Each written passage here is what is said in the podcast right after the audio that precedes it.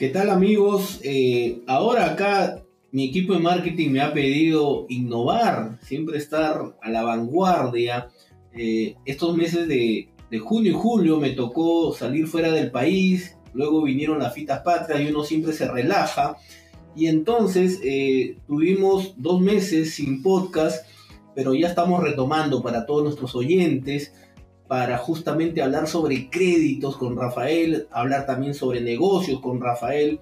Y esta vez siguiendo a los amigos de Moloco, eh, vamos a hacer un monopodcast, es decir, vamos a conversar eh, aquí frente a la cámara, yo contigo que me escuchas y que agradezco tu tiempo que te, que te estás dando para escuchar este monopodcast, que es una novedad del equipo de, mi, de marketing que me está pidiendo pues también eh, hacerlo.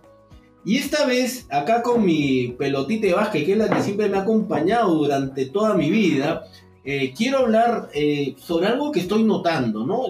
y, que ya lo dije en mis redes, ¿no? La, la, preocupación de muchos empresarios de este nuevo reglamento de Reactiva Perú, que como lo he dicho, y disculpen que sea crudo, eh, es, un, es un engañamuchachos. Es un engañamuchachos porque la letra chica del reglamento de este decreto de urgencia que salió en junio, pues claramente señala de que para que se pueda reprogramar el crédito de reactiva, es decir, poder ser merecedor a esos cinco años más dos años de plazo de gracia adicionales, es decir, lo cual nos lleva a siete años, lo cual sonaba muy bien, ¿no? Qué bacán que te den hasta siete años, pero si leíste la letra chica, tienes que entender de que no, no basta con cumplir con el requisito del 30% en la caída de las ventas en 2019 eh, y 2021, sino que también hay un requisito que les han impuesto a los bancos al que te otorgó el crédito reactiva, es decir, les están pidiendo de que eh, ellos cancelen previamente el crédito reactiva. Y esto ya lo dije varias veces, les he señalado de que el crédito reactiva tuvo dos rieles. El primer riel, es decir, las transferencias que hizo el BCR a la banca a una tasa especial en donde le dijo a los bancos, mira, este dinero que te estoy transfiriendo lo vas a prestar con una tasa al 1% a los clientes que tú evalúes. Y en segundo lugar, el segundo riel eh, la garantía que entregaba el Estado a través de COFIDE escalonada, ¿no? 90%, 95 y 98%. Entonces, habían dos rieles de reactiva. El dinero una tasa preferencial y la garantía del Estado en promedio 90%. Oye, Rafael, ¿listo? ¿Qué me, ¿Qué me importa a mí? Yo quiero que tú me digas qué es lo que puedo hacer ahora que reactiva. No lo puedo pagar, la coyuntura se ha complicado. Y resulta que me ilusionan, me ilusionan con este eh, reprogramación de, reactiva. Se pausó, ¿por qué? A los 12 minutos. No, se pausó, ¿por qué? No. A ver. Voy a donde dice la reprogramación de reactiva ya.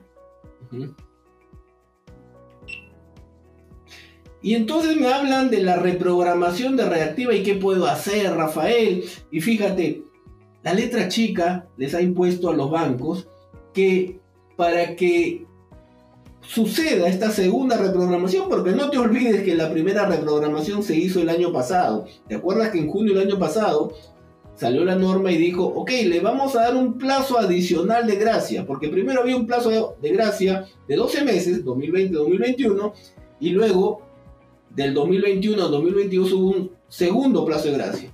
Pero esta vez el Estado le ha dicho a los bancos, ah, no, yo esta vez, si tú quieres reprogramarle a 5 años más 2 de gracia, primero cancela el crédito. Y nadie en su sano juicio va a pensar que los bancos van a sacar de su caja chica para pagarte tu crédito. Porque la garantía va a seguir. Pero ese es el segundo riel. En cambio, el que los bancos paguen, cancelen al Estado la transferencia de crédito reactiva no va a suceder. Y por eso está sucediendo lo que todos pensamos de que no están aceptando la reprogramación, la nueva reprogramación del crédito reactivo. Y entonces, ¿qué es lo que está sucediendo? Varios clientes vienen y nos consultan, me dicen, Rafael, estoy muy preocupado, tengo miedo, fíjate que no puedo pagar reactiva, me sigue impactando la coyuntura, no solo post-COVID, sino también la coyuntura política económica, y resulta de que mi negocio no va a repotenciarse, mi negocio no va a resurgir, ¿qué puedo hacer? Y entonces esta vez te tengo cuatro consejos, cuatro consejos que estamos dando a todos nuestros amigos para que puedan tomar la mejor decisión. Y ojo, fíjate, ninguna decisión es buena ni mala. Yo soy muy respetuoso de ello, corresponde a la esfera privada de cada empresa. Es decir, oye, si por un lado yo quiero reprogramar y necesito un plazo adicional para pagar, está bien. Pero si por otro lado definitivamente no voy a poder pagar reactiva, reitero, ninguna respuesta es buena ni mala. Le corresponde a cada empresa analizar su verdadera situación. Pero de lo que no te vas a escapar es de que yo te pueda compartir cuatro consejos que es lo que vengo diciendo. Y el primer consejo acaba a la vena, directo como me gusta hablar, es, fíjate, lo primero que tú tienes que hacer es analizar tu coyuntura. Rafael, ¿qué significa analizar mi coyuntura?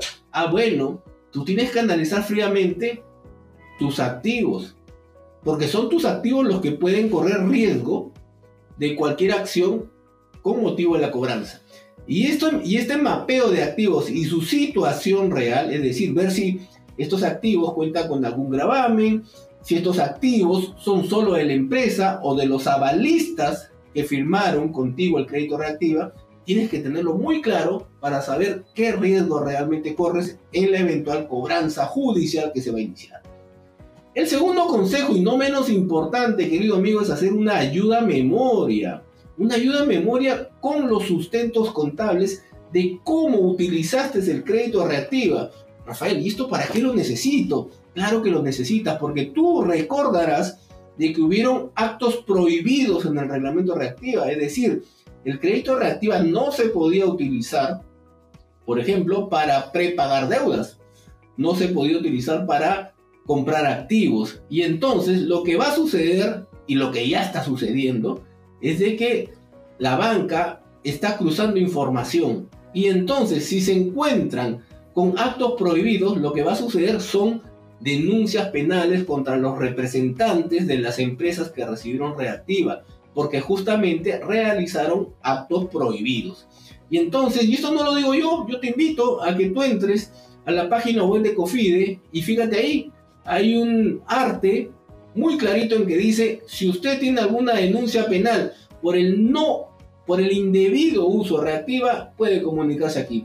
Y esto se presta incluso a deshonestidad de los trabajadores, ¿no? Algún trabajador mala leche que te quiera hacer daño puede perjudicarte. Entonces es muy importante hablar con tu contador, hablar con tu gerente general y recordar y hacer una ayuda a memoria de cómo se utilizó el crédito, reactiva y tener los sustentos contables de su uso.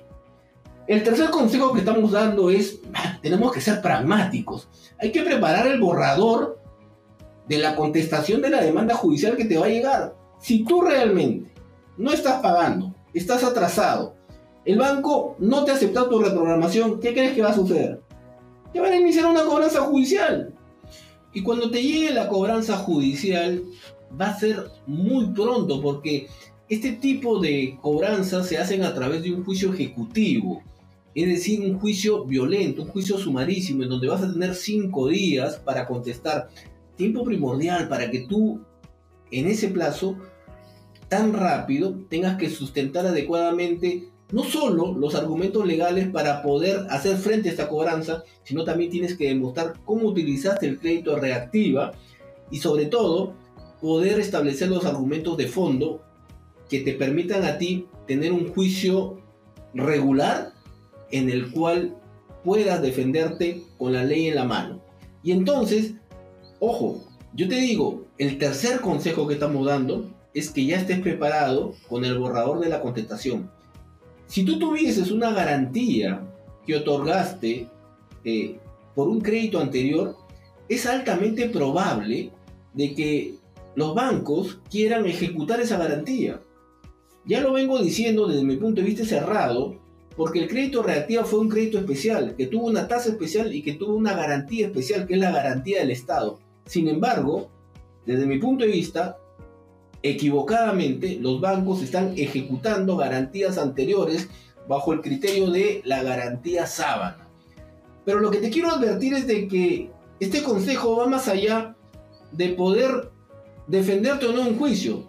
sino que tú obtengas el respaldo que el Estado le otorgó a todos los merecedores del crédito reactiva. Es decir, si el Estado otorgó una garantía, pues que primero se haga ejecución de esa garantía para que luego, con el transcurso del tiempo, tú puedas cumplir con el pago del crédito reactiva.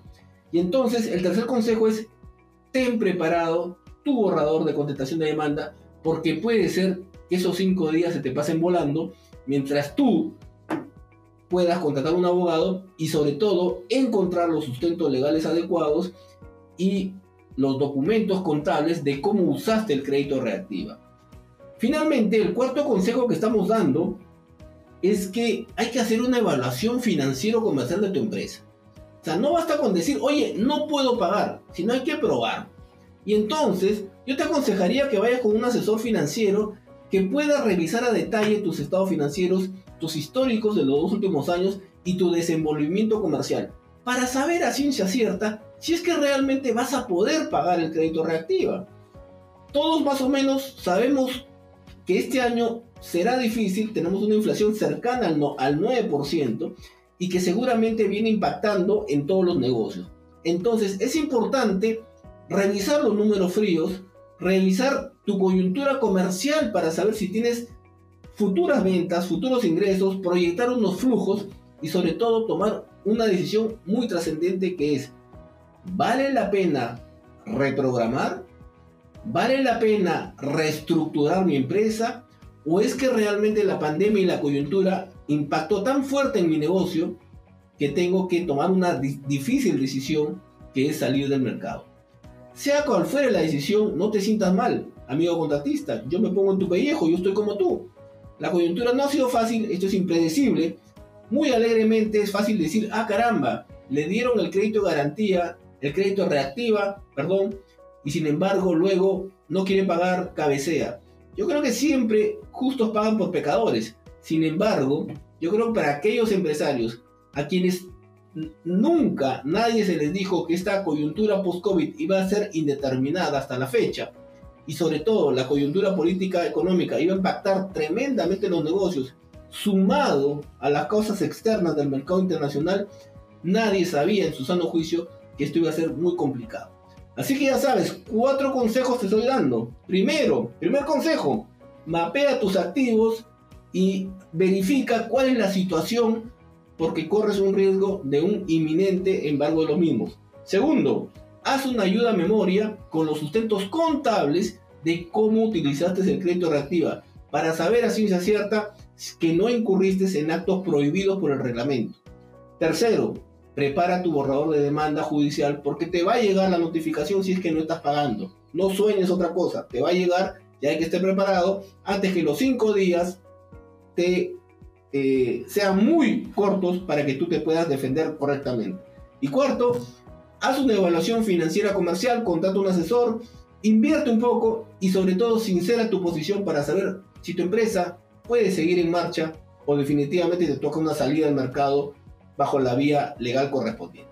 Así que amigo, hasta una próxima oportunidad donde vamos a compartir información, vamos a compartir sobre todo contenido de créditos y negocios que te pueden servir a ti para salir adelante en estos momentos difíciles. Nos vemos.